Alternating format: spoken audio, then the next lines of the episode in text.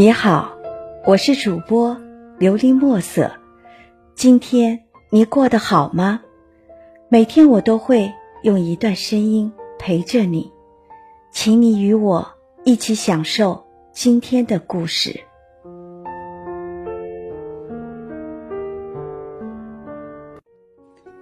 怀念我们家里的那条狗。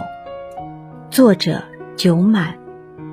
小时候。我们家养了一条狗，它聪明灵敏，有着一双水汪汪的大眼睛，尖尖的耳朵和黄色的鼻梁，我非常喜欢它。给它筑了一个坚固而温暖的狗窝。它有没有思想，我说不准，但是感情的确是有的。每次我从外面回来，一拐进家后面那条小路，它就蹦蹦跳跳地跑过来迎接我，咬一咬我的裤管，舔一舔我的手掌，嗓子里发出哼唧哼唧的声音，似乎它全部的欢乐都融在这里面。于是我把它揽在怀里，摸摸它的头，它似乎很享受的样子。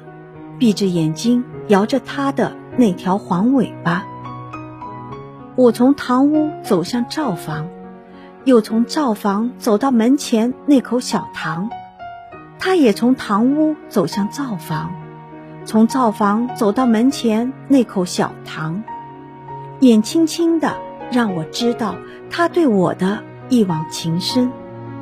我做作业的时候，他安静的躺在我的脚边。将他的下巴放在我的脚上，不停地哼唧哼唧，一副幸福的神态。没事的时候，我喜欢带着他四野的跑，他跑起来很逗，头一摇一摆的，看起来笨笨的样子。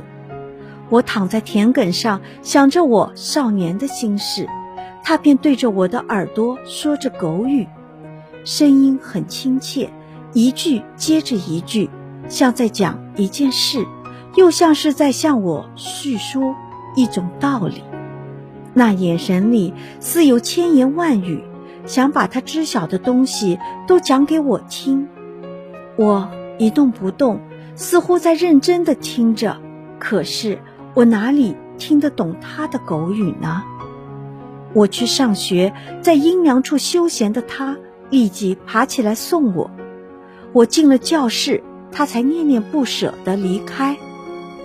我在外面玩耍，一会儿他就走了过来，跑过来扒了我一下。我想，他肯定是一觉醒来，在门口、在屋里、在床上都找不到我，才寻到这里来的。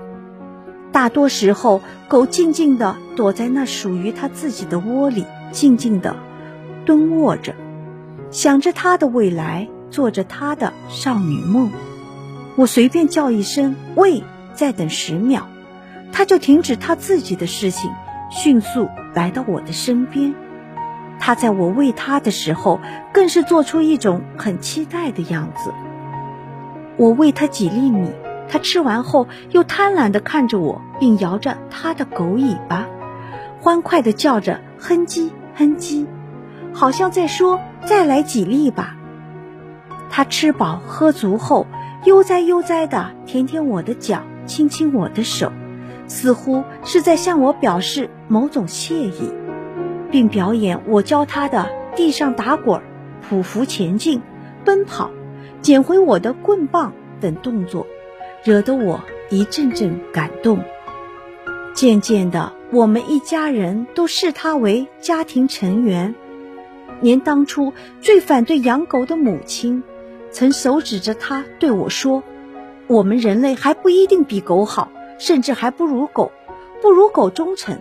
你看，不论主人富贵贫贱，它都始终不离不弃，默默跟随。”从那时起，我就记住了母亲的话，领悟了狗的品行，将自己潜移默化地养成一个孝顺、爱家、顾家的人。据说，狗的见识。会让一个走遍天下的人吃惊，他知晓什么是人，什么是鬼，而且他还能驱鬼。在他的叫声里，长叫人，短叫鬼。他用他的吼声提醒人们：是该防贼呢，还是该防鬼？我想，鬼的话，他是应该可以听懂。每当出现呜呜的鬼叫声，他就像听到了号角，得到命令般的疯狂地叫起来。整个村子，甚至离相邻的几个村子的狗都一起叫起来，鬼就不敢进村了。晚上，人一睡着，村庄变成了狗的世界。喧嚣一天的人类再无话可话，土地和人都乏了，狗就在某个地方与他的兄弟姐妹说着儿女情长，亦或与她男友谈婚论嫁。偶尔意味深长地叫上一声，像是在给村庄听，又像是在给他们自己听。有时狗语大作，狗的声音在夜空中飘来荡去，将远远近近的村庄连在一起。那是人之外的另一种声音，飘远神秘。大地之上，明月之下，人们熟睡的躯体是听者。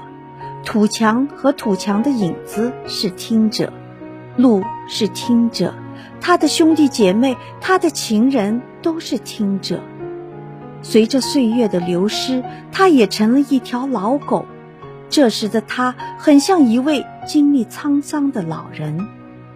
他认识村庄里的很多人，经历了村庄里的许多事。他眼看着我们家缺吃少穿。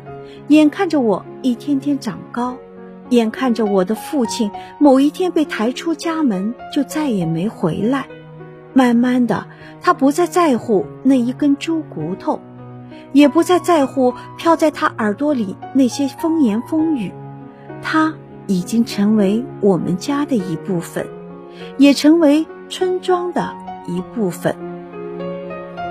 那年下才是轰轰烈烈的打狗运动。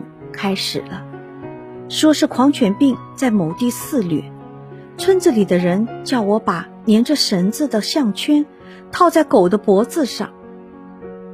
当时那狗太信任我了，它还一个劲的拿着舌头舔我的手，完全不知道当时自己面临怎样的处境。村子里的人见我套住了他的头，就走过来接过我手中的项圈和绳子，用项圈死死勒紧狗的脖子，用棒槌狠狠敲打狗的头颅。顿时，鲜血从狗的嘴里流了出来，躯体也慢慢软了下来，眼角却流着泪。站在一边的我受不了他的哀嚎声，挣扎着望向我的眼神。那是怎样的震惊、悲屈、绝望与痛恨啊！我的心像是被什么东西狠狠地刺了一下，鼻子一酸，眼泪就下来。后来母亲见我很怀念那条狗，便问我：“再养一条狗吗？”我摇头：“不了。”我不会说出和母亲一样的话，可是我们都知道，那条狗在我的心中。在我们家人心中都是无可替代的，即使我们可以用新生的生命来填补我们对逝去的情感的空缺，可是我更愿意用缺位的方式来对他做永久的祭奠。听完今天的故事，希望能够帮助到你，给你点小小的启发。祝你今晚做个好梦，愿你心想事成，平安喜乐。我是主播琉璃墨色。